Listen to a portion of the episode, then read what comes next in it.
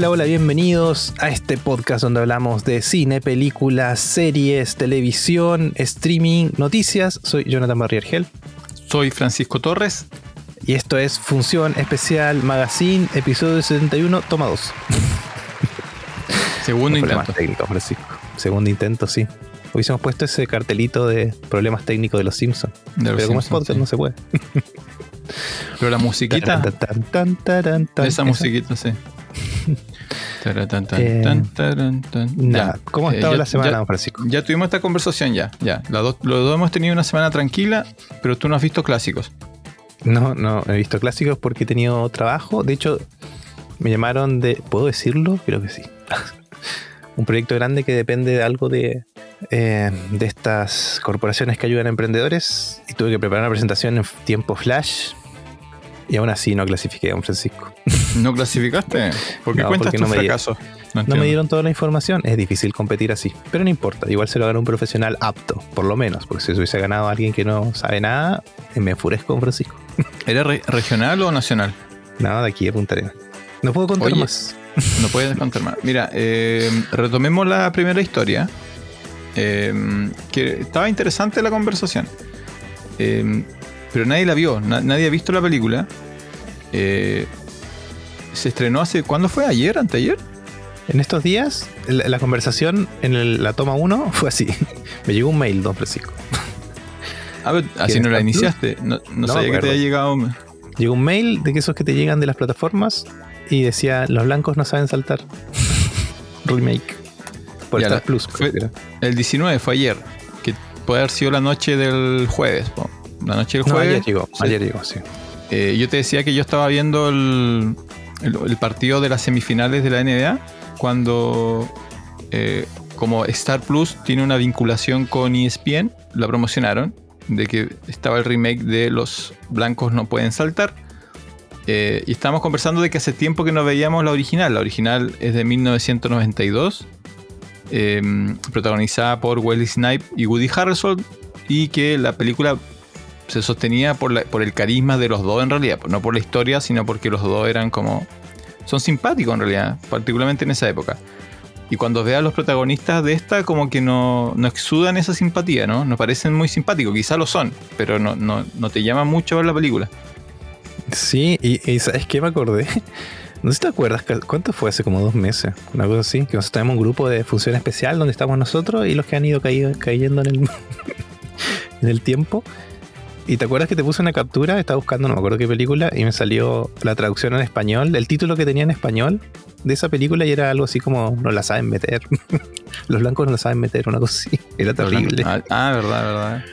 Pero ahora a mí el mail. ¿En Argentina o en España? En Argentina y España, parece. Y ahora leí el mail que me llegó de, Star Plus, dice, duele ser tan bueno. Esa es la traducción en español. Ah, por la frase, sí, por una de las frases de original, de la original, del Well Snipe. Eh, a la película le está yendo mal. En, todas las páginas de crítica le está yendo mal.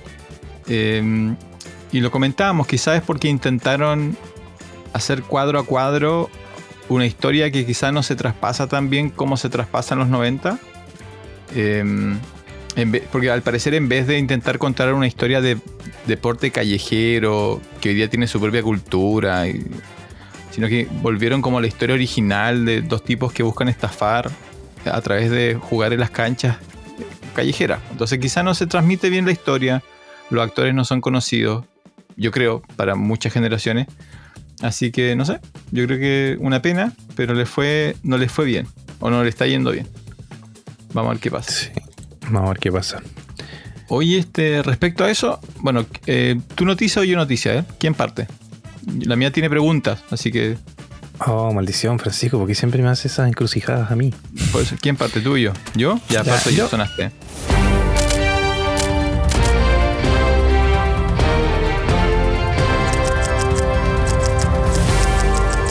Sonaste, sonaste. Se publicó hace poco.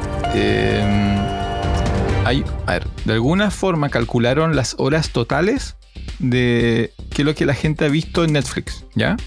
Ah, no sé, no se puede, pues ¿cómo van a calcular? Sí se, puede, sí se puede. Y tenemos... Solo Netflix puede. Las 15 películas más vistas. Para esto no significa que todas las personas que pusieron la película la vieron hasta el final. sino que cuántas horas estas películas han estado corriendo en cualquier momento. ¿ya? Entonces el ejercicio es que em, me vayas diciendo si las has visto o no las has visto. Entonces vamos a ir calculando entre, entre los dos eh, ¿cuánto, hemos, claro, cuánto hemos cubierto de las 15 películas más vistas en Netflix. ¿Ya? Ya. Ahora estamos hablando de unas cantidades de horas impresionantes. Eh, por ejemplo, el, el número 15, que la vimos los dos, no- ni siquiera tengo que preguntarte, ¿cierto? Fue nuestro, nuestro único intento de ver en vivo una película. Ah, ¿Cuál fue? Army of the Dead. Army of the Dead. La, la película número 15 más vista de Netflix es Army of the Dead, con un total de 186 millones 540 mil horas. Ha Vistas, estado ah, recorriendo. ¿Ya? Y las dos la, las dos la vimos. Así que par- partimos bien, partimos bien. La número 14 es eh, Enola Holmes. La historia de la Ah. hermana de Sherlock Holmes. Sí, no, no. No la vi, no, no, ¿No? creo que la vea. Yo tampoco, yo tampoco la, la he visto. Perfecto, perfecto. La número 13, Spencer Confidential. No tengo idea lo que es. Sabía que eso iba a pasar. Esta es una película de policías y ladrones protagonizada por eh, Mark Wahlberg. No, no- ni Ah, lo ya. ubicas. Sí, lo confundo con Matt Damon. a él. No, pero la película. No, no, no, no sé Oye, cuál es. oye, no. espérate, espérate, calma. Matt Damon es un actor premiado por los Oscars. Mark Wahlberg es el protagonista de los Transformers. Sí, me los confundo igual. ¿Dónde? ¿Cómo? No entiendo esa, esa confusión. Bueno, ya yo, yo sí la vi, es, es bastante simpática. Es una película de acción que va y viene y ah, tiene un poco de humor y está bien, ¿ya? Pero nada, nada especial. La número 12, 6 Underground, Mm, no, ¿no? creo que no sé. No. Protagonizada por Ryan Reynolds. Una película eh, dirigida por Michael Bay. Tiene todo ese estilo de Michael Ah, Bay, de, luces, explosiones. Mm, sí, sí. Pero no, no la vi.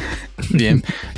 Va- vamos en el número 11 y Don Jonathan ha visto una sola y la tuviste que ver por, por función especial. La número 11, La cabina de besos 2. No, con ese nombre menos. pues, Yo, yo tampoco y, y de hecho no sé de qué se trata. Así que si alguien nos puede contar de qué se trata de Kissing Boot 2, porque además la 2, no sé si es necesario verla primero para haberlo entendido en la segunda, pero bueno. Aquí- Esta, a ver, acá te, acá te puedo criticar un poco. The Irishman. Tyrion, sabes que no la he visto. Lo siento.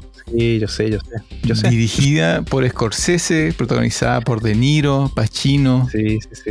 No, Sí. mal doñeta. El único, problema, no visto. el único problema que tiene esta película es que dura 210 minutos. Sí, más de tres horas, sí. Más de tres horas. Así que, pero está en Netflix. Así que lo puedes parar, puedes ir al baño, puedes Sí, va a estar siempre en Netflix, para siempre en Netflix. siempre. sí. Y la retomas donde, donde partiste. La número 9, Unforgivable. Sa- Sandra Bullock. Ah, no la vi entera. Mi señora la vi, yo la espié, pero no. ¿Le gustó? ¿Es la de gustó. boxeadora, no sé. No. Ah, no es la de la boxeadora, es la que está en la cárcel. Esa. Estuvo Sale de la cárcel ella. Sale de la Eh, cárcel. La película parte con ella saliendo de la cárcel. Sí. Es, es un, dra- es un drama bien, bien interesante, nada especial. Me llama la atención que esté entre las 10 primeras, pero la número 9 entonces. Mm. Y con la número, con la número 9 ya pasamos la- los 200 millones de, mm, de horas. ¿Ya? Número 8. Número 8, número 8. Eh, Corazones púrpuras. Mm, no, creo que no. Yo creo que no he visto ninguna. Son todas Son- películas del 2019 para adelante, por acaso. Ya, perfecto. Una película de amor sobre Fuerzas Armadas, con el, el- el hombre de Fuerzas Armadas. Número 7, Extraction 2020, protagonizada por eh, el actor que hace Thor, Chris Hemsworth. Ah, sí, pero no. Sí, pero no. Ya, yo sí la vi, bastante buena película de acción. Eh, Esa el proyecto. la 2, ¿o no? Sí, Pues se sí, viene la 2. siendo la Se, viene ahora en, en poquito. Don Jonathan, llevas una, una de nueve. Yo no creo que haya visto en todo este listado, creo, dos y suerte, tres, muy afortunado. Ahora, re- recordemos a la gente, si llegó por acá por accidente, que este es un podcast de cine. Sí, pero no en Eh, Netflix. Sí, pero bueno. Eh, la número 6, el proyecto Adam. Tampoco la he visto. De hecho, la empecé a ver y no me gustó. La saqué. Eh, sí, no es, muy, no es muy buena, no es muy buena. Yo la vi completa, protagonizada por Ryan Reynolds. No entendí muy bien lo que querían hacer ahí, pero bueno, está bien. Em, número 5, The Grey Man, el hombre gris de acción. Sí, tampoco, no. Es de esa batería de Netflix que sacó puras películas de acción, de Black Craft, no, no las voy a ver. Eh, esta la viste, número 4, Glass Onion. Glass Onion sí, afortunadamente Ya, sí, la vi, buena, buena película, muy bien que esté ahí arriba. Raro, me parece raro que esté tan ¿Por qué arriba es raro? con la cantidad de horas. Ahora, estas son cantidad de horas, quiere decir que si un cristiano se Tú- metió tú cuentas. 15 minutos, cuenta. Eso, sí, sí. Lo que tú hiciste cuenta. Claro, así que yo creo que de las todas estas que nombramos, de las que la gente vio completa, esta seguramente sí la gente la vio completa. O sea, yo creo que ¿No? todas las de acción. No, no. Yo creo el que único que. Es que y Irlandés está muy arriba porque dura tres horas. Mucha gente vio una hora, se fue. Sí, pues, claro, por cada. Exacto. El irlandés tiene esa ventaja, pero las de acción igual, Don Jonathan. Si hay gente que quiere, hay gente que quiere disfrutar el cine, hay gente que quiere que el héroe gane. No, no todos queremos no, que, que no la esposa visto, del héroe. No todos disfrutamos con, con el final de Seven. ¿ya? Cuando, cuando Seven terminó, no toda la gente aplaudió en el cine como tú. Así como, sí, la cabeza. Sí, el mundo va a estar bien. Ya, número 3. esta no la vi. Sandra Bullock, 2018, eh, Bird Box. Caja de. eh, debe ser como caja de ave, Ah, esa la vi. La vi, la vi. Donde no pueden ver. Beatbox, sí. O sea, ¿Qué claro, pasa si ven? No entiendo. es que ah, hay algo en el aire, algo que no sabemos bien lo que es, pero si tú lo ves, eh, caes en algún tipo de trance que te hace o matar o matar a alguien, ¿cachai? O morir o suicidar. Ah, mira. Entonces no hay que ver.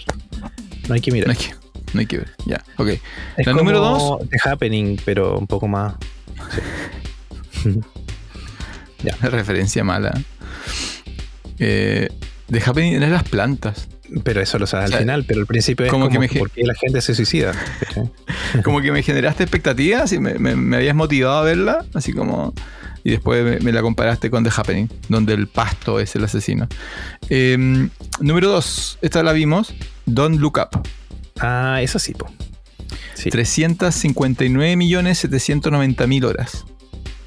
Mm. Leonardo DiCaprio, Jennifer Lawrence. Y al otro lado del espectro, eh, donde Don't Look Up es una sátira de humor negro, política, interesante, inteligente, la película con más horas vista es una de acción con Ryan Reynolds, La Roca y Gal Gadot. Oh, sí. Se llama Red, Notice. ¿La viste? No, o sea, vi el tráiler y no.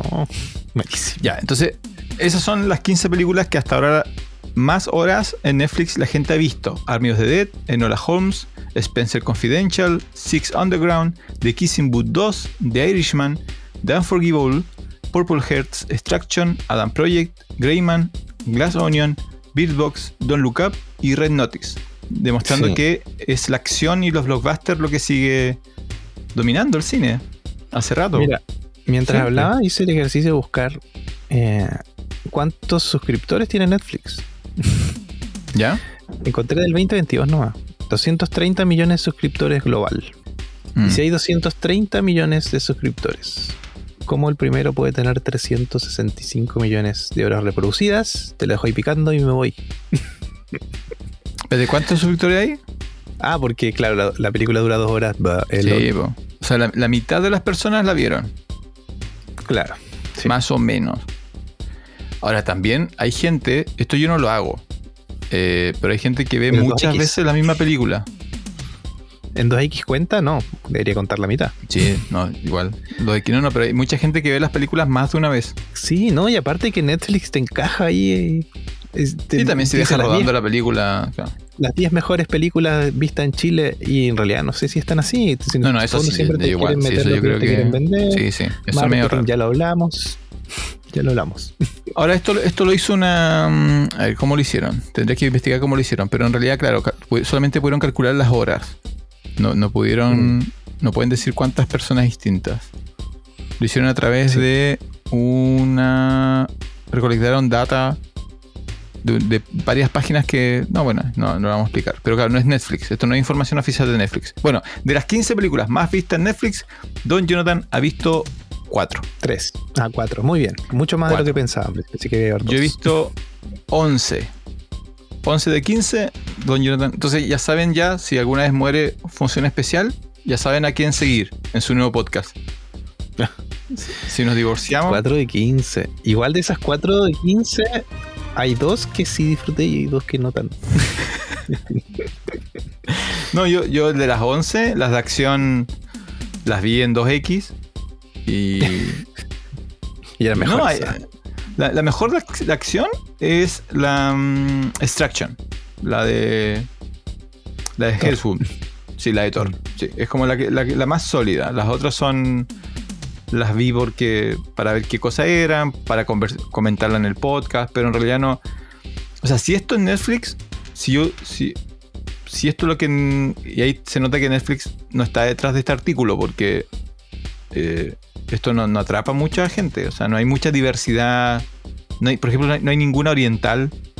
Mm. ¿ya? Y hay buenas películas orientales en, en Netflix. Eh, no hay ninguna comedia. Me, me sorprende. Uno pensaría que hay, que hay más de una comedia y pasaría a través de, de- de ese top. Bueno, pero eso quería comentarte y en realidad quería verificar cuántas habías visto. Igual me sorprendiste. Yo pensé que iba, eh, ibas a ver menos. Me, Yo me pensé he olvidado que. Sí, Bueno. sí, sí. Eso por tu parte. Vamos con tu noticia y es que eh, algo, yo todavía no entiendo este fenómeno, pero el anime está llegando a las salas de cine. Cierto, cierto, es raro. Pero más que nada, hay dos películas que están prontas a estrenarse en cine, en sala. Y quería conversar contigo porque no son las. Porque yo entiendo, no sé, una de estudio Ghibli que llega a salas y la rompe. O no sé, ¿te acuerdas que hablamos de Bell la vez pasada? Esa fue a cines también. Estuvo una semanita, pero estuvo en cines. De estudios grandes, bueno, esto igual son estudios grandes, pero más reconocidos por películas, digamos. Porque estas dos que llegan ahora eh, vienen de. mm, eh, una parece que fue de videojuego, anime, una cosa así. Y la otra. Eh, bueno, las dos son partes de series eh, de anime en serie, no películas. Y llegan con una película y van a cines. Entonces yo no sé qué tanto va a ir la gente. A mí me gustan, pero yo no sé si la gente va a ir a verlas. Y eso es malo. Una es eh, Sword Art Online. eh, una nueva película de Sword Art Online que va a salir ahora, al parecer, a finales de mayo. Se estrenaría. Una secuela de otra película que se llama Una Noche sin Estrellas, que salió el 2021. Nada, yo le iría a ver al cine, pero me siente raro porque está lleno de, preadolescentes mirándola. Y yo, de 40 años. Así ¿Pero has si ido, has, mi- has ido a ver algo de anime al cine? Eh, anime, anime, anime. No, pero no, no, no, la verdad que no. No, acá no. No. Punto. Porque la, la otra es Psycho Pass, que es una serie que creo que está en Netflix, de hecho. Que también Hay llega su película. Eh, llegaría en julio, más o menos. Eh, julio, junio, fin- fines de julio, inicio de junio, llegaría Psycho Pass a los cines chilenos. La duda es. A ver, esta es mi duda. Primero, ¿en qué idioma llegan? Y yo asumiría que llegan en idioma original con Pues, subtítulos, deberían. ¿no? Deberían, sí. Eh, Sí. Segundo, ¿cuánto requisito hay para ir a ver una película de Psycho Pass o una película de Sword eh, Art Online sin haber visto o cuánto tienes que haber visto del anime? Claro, es que es súper difícil. Por ejemplo, Psycho Pass. mm, si no viste la serie, difícil, pues viejo. Eh, Psycho Pass es una, una serie mucho más adulta. Eh, ¿de, qué, ¿De qué va? En el fondo es un futuro distópico. eh, una- unos agentes como de la PDI eh, tienen a su cargo asesinos. ¿Por qué? Porque mm, en el futuro se puede medir, em, ¿cómo se llama? La amenaza de una persona con un número. Y si el número es muy alto, quiere decir que estás propenso a cometer un crimen. Entonces te O sea, arrestan no, antes la- de que cometas el crimen. La estabilidad mental. Claro. El Como que calculan tu, esta- tu estabilidad mental y claro, se supone que a, a más inestable, más propenso a cometer un, un crimen. Eh, y sí, y, y los personajes se ponen a discutir de Nietzsche y de eh, teorías filosóficas sobre... Entonces, claro, no es... Pero, pero, pero si, si fuera un live action, sería un thriller. Sí, sería como Seven con Minority Report. Los dos juntos. Eco. Ahora, em, yo, por ejemplo, con mi compañera de sillón, seguimos em, Hero Academy, pero Boku no Hero, pero no hemos ido al cine nunca a ver una de sus películas. Eh, no fuimos a ver la película de Demon Slayer. Eh, porque no, no sé, sí, pero esto es como un sesgo de, de, ser viejo, de que nos asociamos ir a ver. Animal Cine. Eh, un, un, OVA, los mayores recordarán ese término, ir a ver un OVA al cine. Pero la experiencia puede ser buena igual. Claro, y además que la animación cambia para cine. Debería ser mucho mejor que en, que en la serie, por ejemplo. Pero en fin, me, me, llamó la atención de que Psycho Pass la película, Psycho Pass sobre todo, que es muy de, de, nicho, o sea, si no viste la serie, es difícil que te puedas ir a ver la película.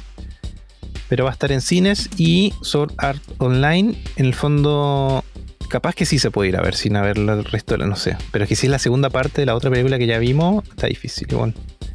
Pero es más, pero por ejemplo, puede llegar a más público, porque en el fondo habla de los juegos eh, online donde tú puedes tener un personaje y ponerle espaditas y cosas así. Eh, a ver, por ejemplo, yo tengo entendido que a las de Dragon Ball las ha ido bien.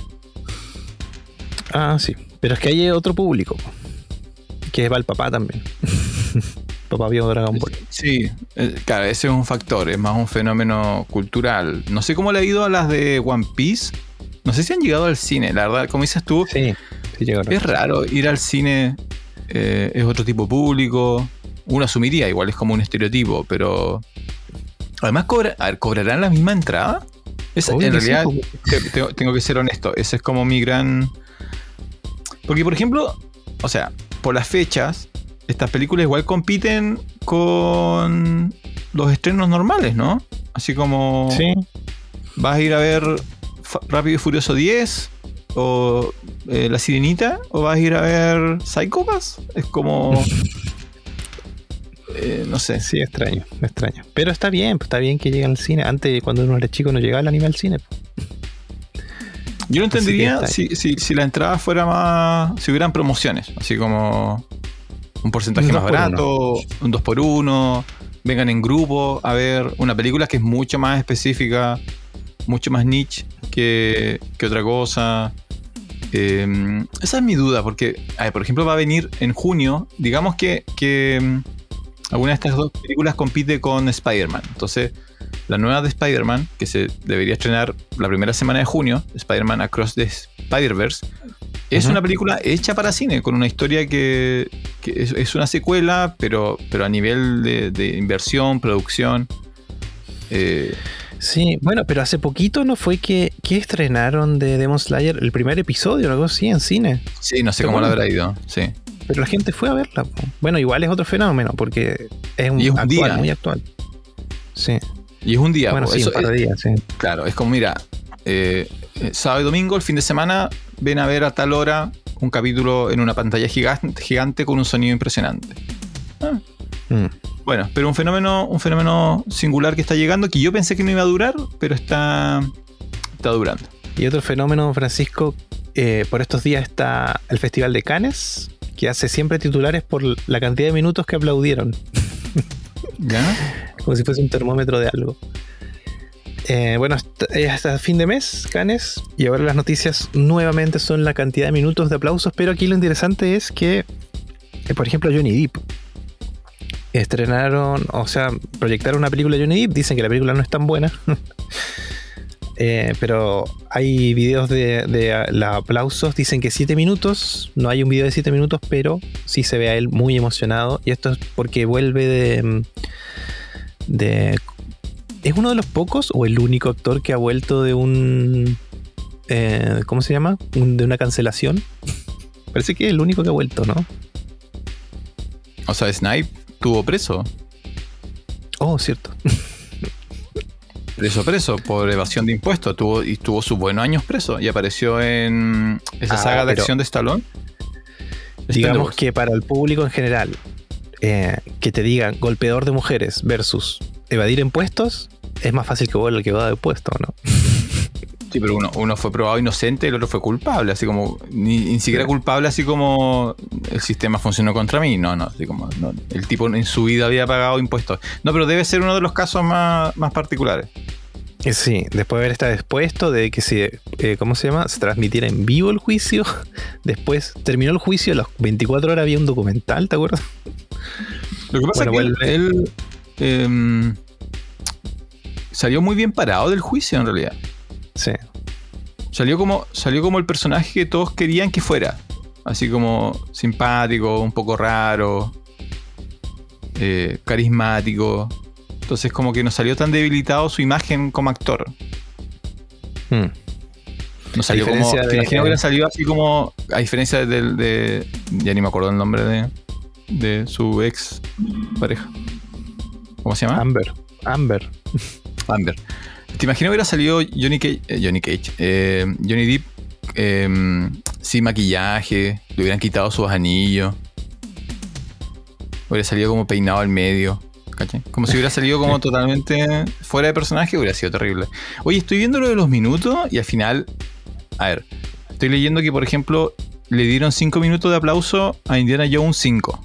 Sí, pero no a la película, sino que a Harrison Ford. Ya, pero entonces. Eso desvalida totalmente este tema de los aplausos. ¿no? Sí, es que por eso decía, Johnny Depp dicen que la película es más o menos, no mala, casi. Pero le- el aplauso fue porque él regresó, ¿cachai? Regresó de una cancelación, está ahí con nosotros. Johnny Depp, buena persona, te drogas, pero buena persona. Eh, Hoy le salió, le lo salió aplaudí. lo, lo republicano, don Jonathan. sí. Y, y, drogas, esas drogas. y Harrison Ford también. De hecho, le dieron un premio, parece, en Cannes. Algo así como. Eh, ¿Cómo se llama? Eh, ay, como que no está en competencia el premio, pero te lo damos igual. No me acuerdo. Tiene un nombre. Ah, así como por la carrera, así como. Sí, sí. Eh, Y bueno, es que está viejito ya. Se va, se nos va. Yo creo que una vez, una vez que la internet agarró mano de este tema de los aplausos, perdió todo significado. Mm. Porque ahora te imaginas, te imaginas que, que muestres tu película en Cannes y nadie aplaude.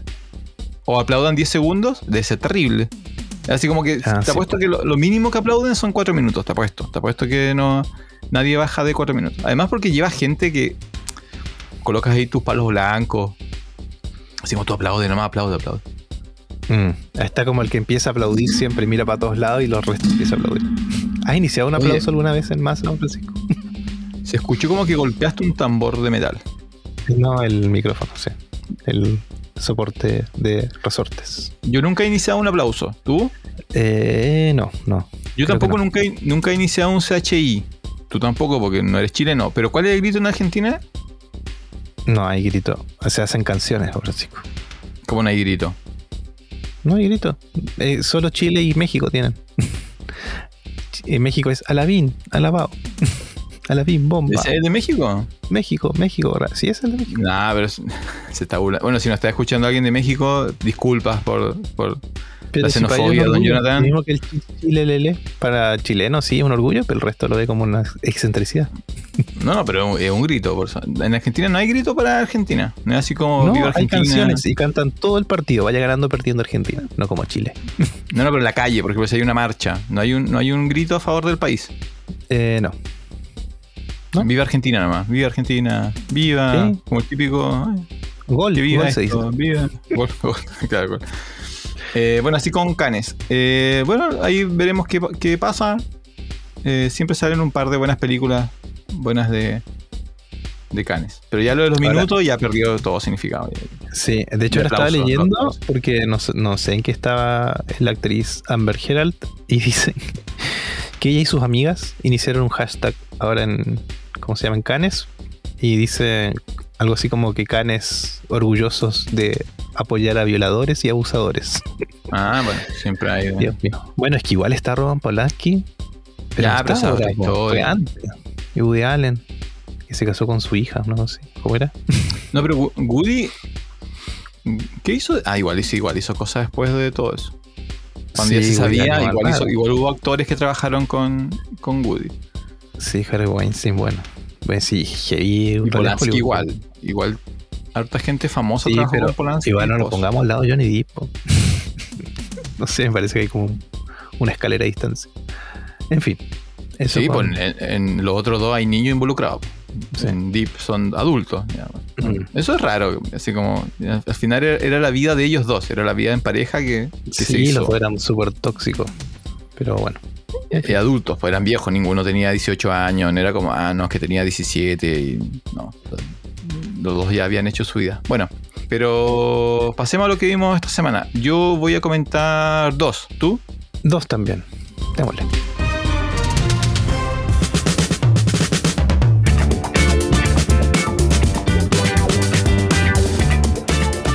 ¿A quién parte? Tú, tú, por favor. Perfecto. Eh, parto con. Partamos con lo que no me gustó. Eh, aunque acá voy a estar en la minoría, pero no me importa. Porque yo sí tengo argumentos. ¿ah? No como Don Jonathan, que lo odia porque sí, que se deja por su estómago. No, mira, vi. ¿Ubicas una película que se llama Sisu? ¿Sisu? ¿Susume? Ah, no, esa otra. No, Sisu es una película finlandesa que la venden como el Johnny Wick, pero con nazis. Ah, no, no, no lo había escuchado. Ya, resulta que eh, durante el 2021, eh, no me acuerdo si es fines del 2021 o inicio del 2022, se hizo popular un tráiler eh, de un... La película era simple y la película es exactamente lo que el tráiler te muestra, que es un prospector en Finlandia, un tipo que, que mm, vive buscando oro. Durante la Segunda Guerra Mundial se cruza con un batallón de nazis los nazis lo intentan robar y no sabían que este prospector era como un ex eh, fuerzas especiales finlandés y eh, mata a todos los nazis. Entonces la película es como este super soldado mata a, todos los nazis. Eh, esa es la película, eso es toda la película. Fue estrenada hace poco, más o menos a fines de abril, inicio de mayo. Y en general está recibiendo muy, muy buenas eh, menciones. Eh, incluso ha ganado un par de premios. Así que la vi, la vi porque quería sacarme la duda. Eh, no me gustó, no me gustó para nada. pero, pero sí quiero especificar que la película es lo que promete. ¿Ya? Son 80 minutos, creo, 85 minutos, más o menos por ahí anda. De un tipo, de un protagonista silencioso, más o menos 50 años, que mata nazis, con cuchillos, armas, explosivos, tanques, aviones, y así como una escalada de, acción, eh, una secuencia más ridícula que la otra, y eso, es un mata nazis, son 80 minutos de un mata nazis. Eh, está súper bien filmada. Eh, de hecho, yo creo que la, película es casi independiente, creo, en términos de, de su producción, ah, no, igual tiene recursos, tiene 6 millones de, euros detrás, es un, buen presupuesto. Eh, entonces la película es una muy buena propaganda para el director en términos de, del, desarrollo técnico, de, visual de la película, pero la película no tiene nada de historia, no tiene nada de desarrollo de personaje, no tiene nada de mm, drama, no tiene nada de suspenso, no tiene nada, es, es una secuencia tras otra de, violencia, no tiene humor, nada. Es como. Em, es para verla con. Me imagino, así como un, grupo de chicos de 20 años eh, con un poquito de alcohol o snack, riéndose en voz alta y, generando memes de la película. Es como. No, tiene ningún sustento. Para mí. Está recibiendo muy buenas, muy buenas críticas, pero no las entiendo. La comparan con, con el cine de Tarantino pero en, Tarantino la, violencia tiene sentido, la comparan con John Wick y John Wick tiene un fantástico universo que crea a través de su secuencia. Em, entonces no, o sea, me costó terminarla de ver, así como me mm. tuve que tomarme un respiro porque era en un momento es muy absurda, se vuelve así como la gracia del protagonista es que no muere, es como súper súper súper duro hasta el ridículo. Entonces nunca está en peligro, eh, no hay un personaje secundario con el cual interactúe. No hay. la verdad, no, no, no, no me convenció para nada Sisu. Pero, pero, si lo que quieres ver es 80 minutos de eh, un tipo cortándole las cabezas y destripando a los nazis, esta es tu película. Así como, mm. dale, perfecto para ti. Sí, vi un par de imágenes mientras hablaba y por lo menos de fotografía se ve bastante bien. Sí, de nuevo, en ese sentido está súper bien. Yo creo que, que, el equipo productor eh, esto le sirve como una gran propaganda para decir, eh, mira, estas son mis habilidades. Así como, invítame, contrátame, dame más recursos, dame otro guion. Eh, en eso no me puedo quejar. Pero la película no, tiene ningún sustento. Es como... Em, o sea, me gustaría saber cómo, cuál es la historia de cómo consiguieron los 6 millones de, euros, pero es como cuando andas en YouTube y ves estos videos que hacen equipos creativos pequeñitos Así como miren lo que hice, una pequeña, un, un tráiler falso, un corto de 5 minutos. Es como eso, pero lograron que llegara a, a 90 minutos. Pero no tiene. No, nada que te atrapa, nada que te. No genera conversación, nada que al, otro día vas a decir, oye, eh, me gustaría una precuela, una secuela. No, no, no, no, no tiene nada que. que lo, lo, lo sustente. Entonces las comparaciones me parecen raros porque, por ejemplo, eh, la comparan con... Em, dicen que está influenciada por First Blood, por Rambo. Pero Rambo es un tremendo drama. Pero... Mm, sí, no, no se parece. Entonces, bueno, no sé. entonces todo... No, no recuerdo haber visto una película con menos sustento que esto. Al punto que parece, parece una sátira. Mm. Parece que se estuviera riendo del género que busca. ¿Sabes a qué se parece? Pero yo pensé que nos habíamos separado de esto. ¿Te acuerdas de las películas ochenteras de acción? Schwarzenegger tiene una que se llama Comando. Ah, taran, taran, la musiquita me acuerdo. ¿Te acuerdas? de eh, donde rescata a su hija?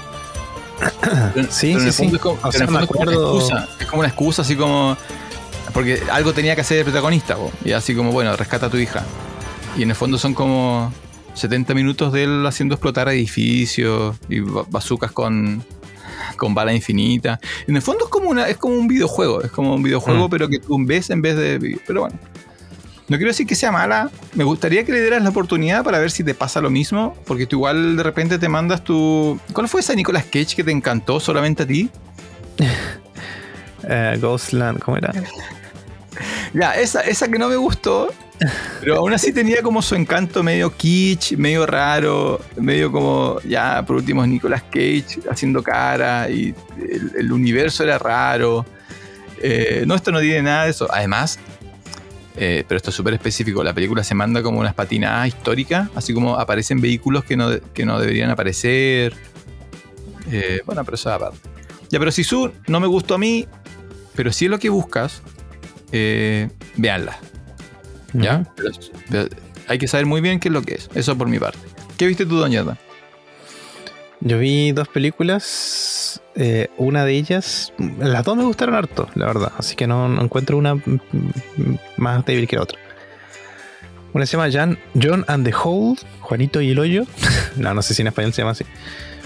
Eh, pero es estadounidense. Hace un tiempo, no me acuerdo qué festival, en algún podcast lo mencionamos. Vi como algunas imágenes y me gustó. Y no es tan así como el tráiler, la película. Pero aún así me, atrapó. Em, a ver, ¿cómo explicar John and the Hole? La película tiene una trampa, sí, que no lo voy a mencionar. Eh, pero la historia, digamos, comillas, principal es eh, John, un chico que tendrá 12 años, 13 años.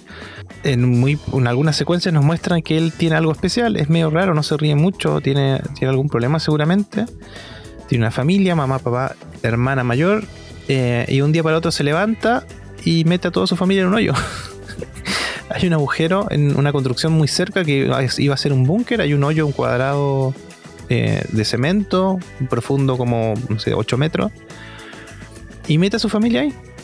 él la mete, mete a su familia ahí. Le da un sedante, lo mete ahí y ahí empieza la película. y la película eh, nos muestra a John teniendo una vida de adulto, maneja el auto, eh, va al banco, saca plata, invita a un amigo a la casa, pide comida, no sé. Mientras su familia sufre en el agujero y depende de él para alimentarse o para lo que sea, y a vez aparece, a veces no. Esa es la película sencilla. Eh, pero sin embargo, la película completa, tú estás pendiente de por qué hace esto, qué pasó que llegó a este niño a hacer esto, qué pasa con la familia. Y mientras pasa esto, hay otra historia salpicada, que es otra historia, se nota enseguida que es otra historia que no tiene relación. Pasan muy pocas escenas de esa historia, tres en la película, y al final la película parece ser como una especie de puzzle, que al final tienes que resolverlo, el espectador tiene que resolver lo que vio. es una de esas películas que me gustan a mí, no es para todos. Hay gente que al final se va a enfurecer, pues la película no termina. Porque el final depende del quien está viendo la película. Y, y por lo menos yo entendí una cosa que, que, que no sé si es la intención del director, pero por lo menos con esa cosa que yo entendí, me cierra la película y me gustó mucho. O sea, ¿tú, tú quedaste satisfecho. Yo quedé satisfecho, yo no sé si es el mejor final, pero sí es una de esas películas que juega con tus sensaciones. Y en eso la película es muy buena. ¿La viste solo? Con mi señora la vimos. Sí. ¿Y? A ella le encantó eso de saber por qué el niño está haciendo lo que está haciendo.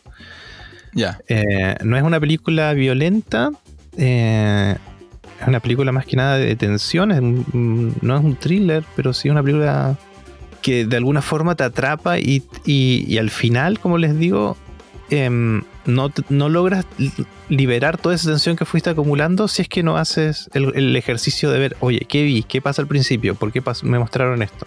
Eh, esa es la película. A mí me gustó mucho. Me gustó harto. Más que nada por lo que te hace sentir. Y porque te deja al final con un signo de pregunta en la cara así gigante. Y a mí es el cine que me gusta. Algo que, que cuando empiezas a ver tienes como un estado en tu, en tu mente, en tu cuerpo, que es muy diferente cuando terminas de ver la película. A mí eso me gusta del, del cine, en el fondo. Así que eso, John and the Hall, creo que está en Prime Video, no estoy seguro, pero yo la conseguí por ahí. Sí, está en Prime Video. Sí. Eh, mm, mira, estoy viendo que, que es de esas películas que generan respuestas extremas. De hecho, tienen promedio como. De 1 a 10 tiene promedio 5. Porque tiene Mm. un montón de gente que le encantó y un montón de gente que la odió. Eh, Sí, la gente que la odió es porque no, la película cierra para que tú la cierres. Y hay gente que le detesta eso. Tienen que demostrarle todo. No, no sé, no sé si es por eso, pero. Porque el, el- estoy viendo que el escritor es Nicolás Jaco- Jacobone, que es un argentino, que es el mismo que escribió eh, Birdman. Mm. que también tiene ese tipo de respuesta de, qué es lo que realmente pasó. Eh, ¿Cómo? Sí, ganó Oscar. Ganó Oscar por Bitman de mejor Sí, guion. pero pero es, es- es lo mismo de que la película requiere que tú como que prestes atención y vayas tomando decisiones y sí, no- de repente no es para toda la gente en términos de una experiencia cinematográfica, ¿no? Como, como hay gente que quiere ser entretenido y tú le colocas adelante como un problema, así como resuélvelo, de, de repente hay que tener cierto ánimo para verla. También es, es el coproductor de, mm, de Revenant. Y el director de eh, John y el Hoyo eh, es español. Hay como hay, no sé, hay, Ah, un, no hay un sabía, grupo de. De ellos, no sé si, no quiero acusarlo de mafia, pero hay como una mafia ahí media latina. eh, porque la Habla- primera habla película. española. Porque, no, latina, sí, o de habla español. Porque la primera película del, de Nicolás eh, Jacobón fue dirigida, no, fue producida por eh, González Iñárritu Mm. y protagonizada por Bardem. Y Ah. tienen una película de una película que se llama Animal del 2018 con este actor que no te gusta. Ah, sí es argentina esa película, ¿o no? Por lo menos el actor es eh, Franchella. Ese, que no, no sé qué problema tienes tú con él, pero. No, si le has dicho cuál es tu problema, pero no, no vamos Sí. a entrar en detalle de. Pero bueno, pero sí, tiene puras películas como de, ese- de esa tonalidad y tono. John y el agujero, por no decir John y el hoyo. Mm. Entonces, eh, si le gustan las películas que tipo Jonathan, denle una oportunidad a John y el agujero, que fue seleccionada como una de las eh, películas mejor valoradas del Festival de Cannes 2020. Sí. Y en Sundance 2021 igual le fue bien. Así que Mm. está bien valorada, pero no es una película para todo para todo público. Así es. Eh, por mi parte, lo otro que vi, porque me encontré a un antiguo profesor de un ramo de comunicación, que en un momento íbamos a invitar al podcast, cuando el podcast era como análisis más profundo de cine, antes de que se transformara en un magazine. Guillermo, no sé si. No, no creo que me esté escuchando Guillermo, pero ¿Guillermo si me, Guillermo. Guillermo, si me estás escuchando, vi la película que, me comentaste, que yo había visto que andaba por ahí, pero no le había dado una oportunidad, porque en realidad no soy muy fan de los documentales, pero me dijo que había visto. Ah, no sé por qué el documental tiene como tres nombres. Se llama eh, Ennio, se llama Ennio el Maestro o The Glance of Music. En el fondo es un documental de Ennio Morricone. ah, que la pueden ver en. em, ¿Cómo se llama esta página que tiene muchas películas antiguas? Que me llena de propagandas YouTube. ¿Movie? ¿De Movie? Ah, está movie. Ah, yo tengo movie. Voy a ver. Se supone que está en Movie. Eh, la última vez que revisé, según internet, está en Movie. Eh, la película se llama Ennio, llamémosla Ennio, y se trata de Ennio Morricone, que es uno de los más eh, reconocidos, importantes, famosos, eh, premiados eh, y productivos compositores de música para eh, cine. Ya famosamente es el que compuso la trilogía del dólar de Sergio Leone. Y ahí una de mis películas favoritas, El bueno, malo y el feo. Ya, todo eso Ennio eh, Morricone. También trabajó con eh, Brian De Palma en Los Intocables. Eh, trabajó en haciendo la música de Eras una vez en América, Eras una vez en el oeste. Trabajó con Tarantino en los de Hateful Eight. Lleva como 4 o 5 décadas produciendo música con, eh, al máximo nivel con los más grandes directores de, de cine. Y este documental cuenta toda su historia. Es, a ver, si te gusta la música, si te gusta la música en el cine y si te gusta el cine clásico, denle una oportunidad a el documental Ennio del 2021. También lo pueden encontrar como The Glance of Music. Eh, funciona súper, súper, súper bien. Es atrapante. eh, dura un poco más de dos horas. eh, pero te cuenta toda su historia, cómo va a evolucionar. Tuvo una suerte él, en términos profesionales, con la gente con la cual se pudo conectar. Entonces es muy entretenido ir haciendo esa vinculación. Por ejemplo, hay algunas canciones de mm, Polanca o Andrea Bocelli que de alguna manera llegaron a trabajar con Ennio Morricone. Y lo más simpático es que cómo cuentan la historia, porque eh, entrevistan a, a sus padres, a sus profesores, eh, usan eh, entrevistas antiguas de los 70, a los 60. Y también a- a- Ah, te algunos- decía, sus profesores ya estaban igual bajo tierra. po. Sí, claro, eh, la mayoría de sus profes están bajo tierra, pero sus su, sus contemporáneos los entrevistan igual, ahora más modernamente. Y obviamente la mayoría son italianos. Entonces, como son italianos, eh, no pueden evitar eh, hablar con las manos y hacer eh, los sonidos, ¿no? Usar onomatopeyas. Entonces, aunque son todos, la mayoría de los que hablan son todos profesionales de la música, la forma en la cual te explican la música es muy fácil, muy fácil de comprender, muy pedagógicamente.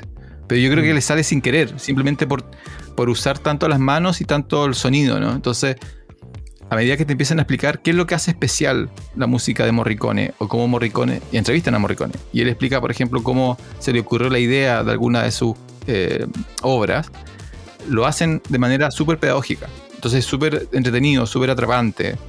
Eh, y el razonamiento detrás de algunas cosas. Entonces funciona súper, súper bien, porque en el fondo no es una cátedra técnica, sino que el mismo, o muchos de los que entrevistan, no pueden evitar tararear la música a medida que la van explicando. po. ¿Me entiendes? Ujú. Entonces, por ejemplo, el silbido del bueno, mayor y el feo, eh, tararara, na, na, na, él lo hace, po. Y ya, entonces se me ocurrió hacer y, lo- y hace el sonido con su boca, entonces tú dices, ah, ya, es- esta la, y por eso se le ocurrió, y esta la tonada. Funciona súper, súper bien el documental, lo recomiendo totalmente. Si te gusta Morricone, si te gusta la música, si te gusta la música en el, en el cine, logran algunas entrevistas muy buenas con algunos directores. eh, en términos de producción, así como cómo se articula el tipo que tiene que construir la música con el tipo que cuenta la historia, también hay, hay anécdotas bien simpáticas. Eh, aparece este. mm, y como es italiano se enoja él. Por ejemplo, el que lo hizo enojar, el que tiene una anécdota muy buena es el de. el de JFK. ¿Cómo se llama este director? El que hizo. eh, ¿Pelotón? No, no, Pelotón.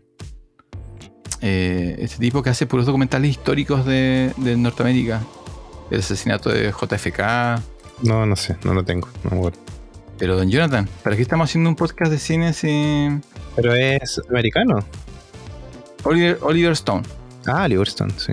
Entonces Oliver Stone cuenta una anécdota de cómo, cómo en medio de la de, de una, de una conversación de trabajo están trabajando con Morricone, Morricone renuncia y se va a Italia. Y dice así como ya. Y antes de cerrar la puerta le dice así como ya, te voy a hacer tu música, pero te lo- me voy a Italia y te lo voy a mandar desde Italia. Y, y Stone se, se muere de risa en la entrevista porque, claro, en el fondo le dice así como, eh, no, es que Ennio, necesito que hagas esto. Y él dice, no. Y como es italiano, no, imposible. ¿Qué imp- cosa dice? Sí. Y todos dicen que cuando se enoja, como que su furia la expresa en italiano. Entonces tiene lleno de estas entrevistas donde él demuestra ser, ser muy latino, muy italiano, pero también un genio. Y el documental te, te, deja ver por qué es un genio en realidad.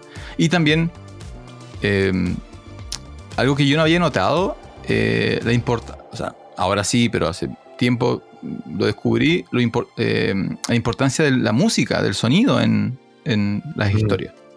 Sí. Eh, entonces, el documental, genial. Lo recomiendo totalmente. Ennio o The Glance of Music del 2021. Tú deberías verlo. Sí. Tú estás justo Sí, ahí en. sí, me gusta. No está en muy Chile, por lo menos. Ah, está muy chile. Bueno, entonces No, use- pero ahí la vamos a conseguir, de alguna forma. ahí no- lo vamos a conseguir. Lo ¿Y aquí más sí. viste? Ah, viste una que me, inter- que me interesa a mí.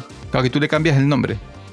Sí, vi una película que hace tiempo yo vi el tráiler, hace meses atrás, y dije, ah, esta película tengo que ir a ver al cine, y no la estrenaron en el cine Chile. Acá todavía no la estrenan, la estrenaron en Argentina a principios de mayo.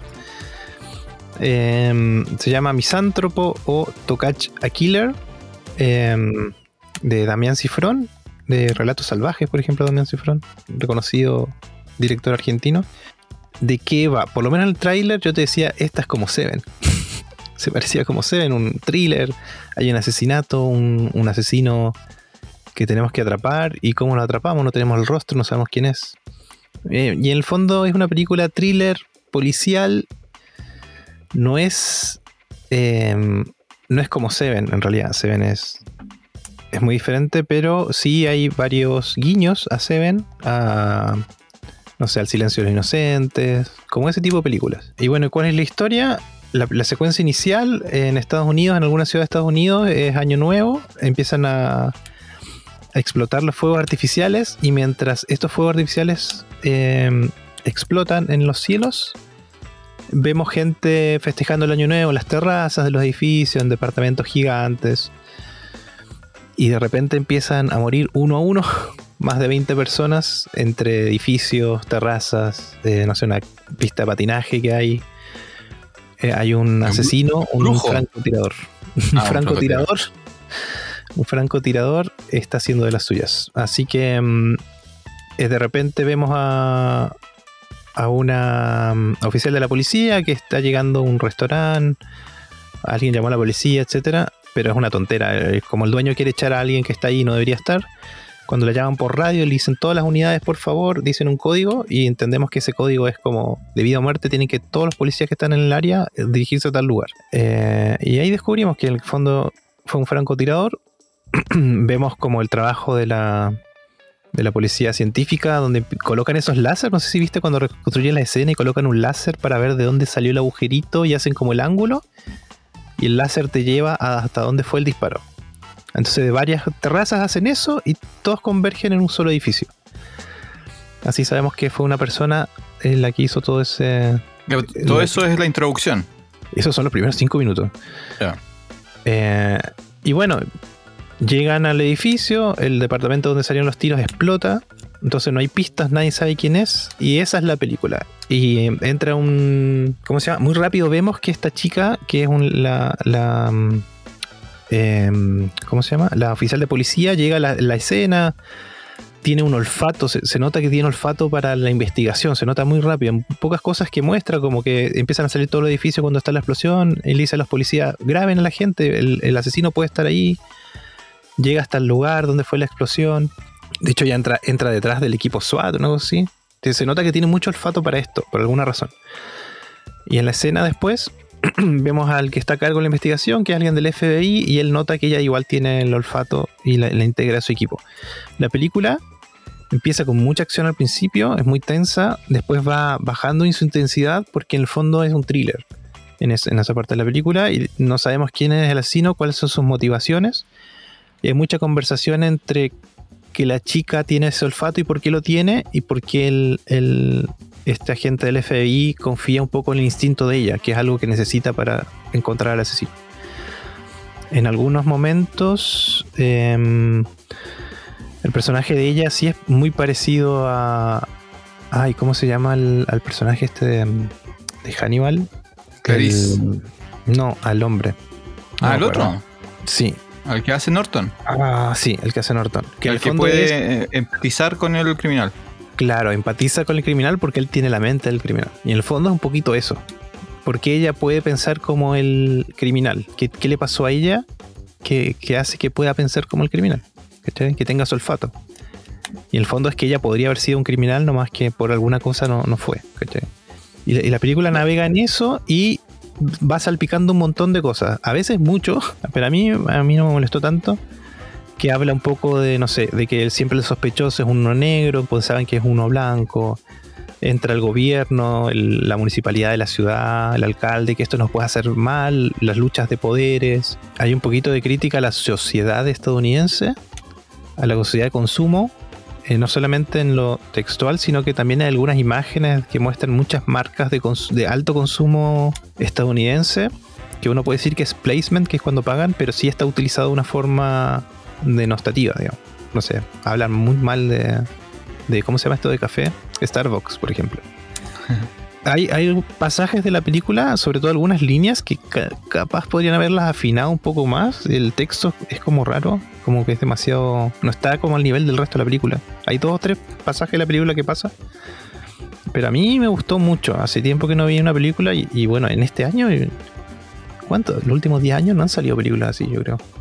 Saliendo de, no sé, por ejemplo, algún tanque taquillero como Batman, que en el fondo una copia de un montón de películas. y hay un superhéroe además. Eh, películas que hablen de atrapar a un asesino y que te lleven al suspenso, hay poquitas últimamente, yo no me acuerdo. No recuerdo haber visto. Muy mucha acción, pero no suspenso. Así que eso es Tocach a Killer Misántropo que hay que conseguirla porque no se ha estrenado aquí en Chile. ¿Pero te gustó? A mí me gustó mucho. Ahora, si, hubiese algunos. Hay un detalles que uno nunca sabe cómo fue la producción. Y si esos detalles hubiesen estado más afinados, sería una película de culto, yo creo. De verdad. Sí, sí está bastante buena y cosas muy interesantes. Ahora, por si acaso, para, por el perfil de Don Jonathan, él no ha comentado que la protagonista es Shailene Woodley, que es una de las actrices jóvenes más reconocidas de los últimos 20 años. Pero no, se mueve por tus películas, Don Jonathan. No, no. No, pero ella está bastante bien porque tiene un rostro especial también que, le cae muy bien al personaje. Que es un inexpresivo, medio deprimido, sí. Hace, hace, como 20 años que Hollywood le dio el visto bueno a Shailene. De hecho, fue la ah, protagonista. ¿Viste algunas de las divergentes? Yo todavía no. Oh, sí, es ella. Oh. ella, e, ella divergente. También fue Mary Jane Watson en la segunda Spider-Man de la segunda trilogía. Eh, ha actuado en varias películas. Tiene un muy buen registro y, como dices tú, tiene una cara que. Mm, obviamente tiene ese atractivo eh, de Hollywood, pero te hace creer que es como normal. Mm. Entonces como que no te molesta, no es como cuando de repente tú te acuerdas de una película que se llama este con Denzel Washington, el Atrapahuesos o algo así. Coleccionista de huesos. El coleccionista de huesos. Claro, donde la película te pedía creer que Angelina Jolie era como una policía de calle de Estados Unidos, por lo cual era como era como ridículo. En cambio, Shailene tiene como esa cara de que logran, así como, ah, la peinan como para atrás, le hacen una colita de caballo, y ah, así como que. Y, dejas de prestarle atención a eso y le empiezas a prestar atención como al personaje, ¿no? Como a, la mm. idea del personaje. Ella tiene como justo ese El coleccionista de hueso es como una de las últimas películas que vi así, como de suspenso policial. son, como hace 30, hace 30 años que sale esa película. Por eso, Seguro que han salido te aseguro que han salido otras películas entre medio. Te aseguro que en los últimos 30 años han salido otras películas. Y no tienes que regresar al coleccionista de huesos de 1999, del siglo pasado. Eh, oye, nunca hemos hecho ese top 10. De, no, todavía no. Lo que pasa es que, que el. Espérate, pero cuando, tú consideras el, el subgénero que tú dices así como atrapar al asesino, ¿consideras dentro de ese subgénero películas como Gone Girl? Donde tú no sabes quién es el asesino o qué es lo que pasó? ¿O eso ya lo consideras como distinto? A mí, claro, es que tiene que haber, para mí, eh, personajes principales tienen que ser investigadores. Ya, O sea, ok, te entiendo. Tienen que entiendo, ser entiendo. algún policía o. ¿cachai? En cambio, ahí es en la cruzada de él para demostrar que no, que no la hizo desaparecer. sí. ¿Y, y cosas como la chica del tatuaje de dragón? Eh, no, no, más acción igual, ¿no? No sé, pues, espérate. eh, es- Ese tono es como que no la viste. ¿La viste la chica? ¿Cuál No. viste? ¿La gringa o la, o la no, nórdica? no. La gringa traté de verla. Pero no lo pude. Ah, ¿viste? Entonces, ¿cómo, cómo está? ¿No has visto la nórdica? Se supone que es parecida, pero también dicen que es mejor, pero no sé en qué Dicen sentido. Siempre las nórdicas son mejores. Pero es que yo no sé, es que la nórdica, eh, cuando son thrillers o dramas, yo creo que la naturaleza de ellos, de ser tan eh, estoicos, los ayuda. Pero, no- eh, pero es como que no están actuando, sino que ellos son así, así como. Yo, Grises. por ejemplo, vi The Hunt. The Hunt, sí. Pero vi la versión americana. Y claro, después supe que la, la nórdica era mejor y no la he visto todavía. Así que estoy en esa. Oye, pero en realidad eh, tienes razón. Eh, estas películas de un policía que tiene que atrapar a un asesino, no, no hay muchas. Muchas que sean esas fórmulas, así como precisas. No me había dado Sí. cuenta. Como que el thriller se fue para otro lado. Sí, siempre es como la, la historia de una mujer y un hombre. O de un misterio con elementos como medio fantasiosos, un peligro Sí, en la casa. Algo así, sí. Y de hecho, muchos remakes, pero no, no hay como mucho policial thriller detectivesco. Bueno, ahí tienes tu, tu guion. Empezaste a escribir tu guion ya, ¿no? Eh, no, todavía no. Tengo un librito donde coloco las ideas de las cosas que quiero hacer. Las ideas son un párrafo. Ya, ¿y Pero no cuántas, cuántas ideas de esa hay? Pucha, tengo unas 20 páginas. La historia de un. ¿Qué puede ser? De un. em, creador de videos de matrimonio. Cuyas, cuyas parejas que filma empiezan a sufrir misteriosos accidentes. Accidentes, sí. No, pero sería demasiado obvio. Entonces la- todo el mundo sabe que la solución está en, sus- en sus videos. Pero nadie sabe dónde. Ah, ¿viste? Empiezan a revisar los días de matrimonio. Empiezan a avisar, claro, así como un primo que se cruza por detrás de un sillón y nadie lo había notado. Así como. ¿Viste? Y, y puede ser el inicio de la saga. El, Muy parecido al dragón rojo, no, ya se, ya se hizo. el Que lo video de. porque él hace videos y por los videos sabe cómo es la casa. ¿Cuál es tu título? ¿Tu título sería tu, tu, tu profesión? ¿Cómo? ¿A lo que me realizador audiovisual? Eso, re- ah, pero sería muy largo. El realizador visual resuelve crímenes. El audiovisual resuelve crímenes. Así como la. Sí. ¿Cómo se llamaba la serie esa de la viejita que escribía novelas? Y que todos los, todos los capítulos solucionaba un crimen. Ah, escritora del- ¿La escritora del crimen? ¿No? ¿Cómo se llama? Que ¿reportera falleció. del crimen? ¿La reportera del crimen? Eso sería así. Esa sería tu saga. Así como. Tomando tecito. No, pero tú No, tendrías que ser así como tomando mate. Ese sería tu personaje, pues tomando mate, Escuchando chamame. con su confiable dron. Sí.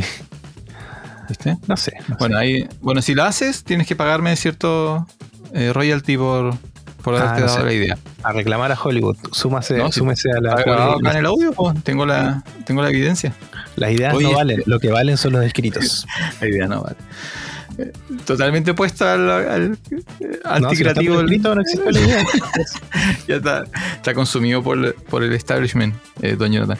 Ya, eh, eso no sé, eso tenemos esta semana.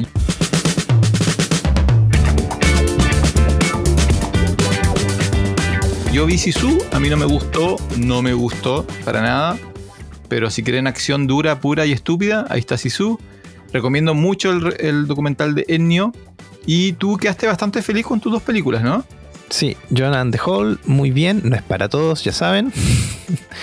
y Misántropo o Tokach a Killer, igual. Me gustó mucho, mucho, mucho. Eh, sí, está ahí como en las mejores 10 de thriller para mí. Sí. Yo también vi los primeros capítulos de una, de una serie, pero subí los comentarios a nuestro Instagram. Así que vayan a nuestro Instagram a ver eh, qué me pareció El Padrino de Harlem y Los Plomeros de la Casa Blanca. Ah, los plomeros de la clase blanca, tengo que verla. Sí. Así que eso, eh, recuerden seguirnos en Instagram, Twitter, Facebook Eh, existe Facebook todavía, sabes que yo no entro. Parece que Facebook es para No. los abuelitos ahora. No, es para comprar y vender cosas. Comprar y vender cosas. Y en casi todas las plataformas de podcast. Soy Jonathan Barriergel Soy Francisco Torres. y esto fue el episodio 71 de Función Especial Magazine. ¡Eh! Adiós. Una hora seis. Mucho. Una vez.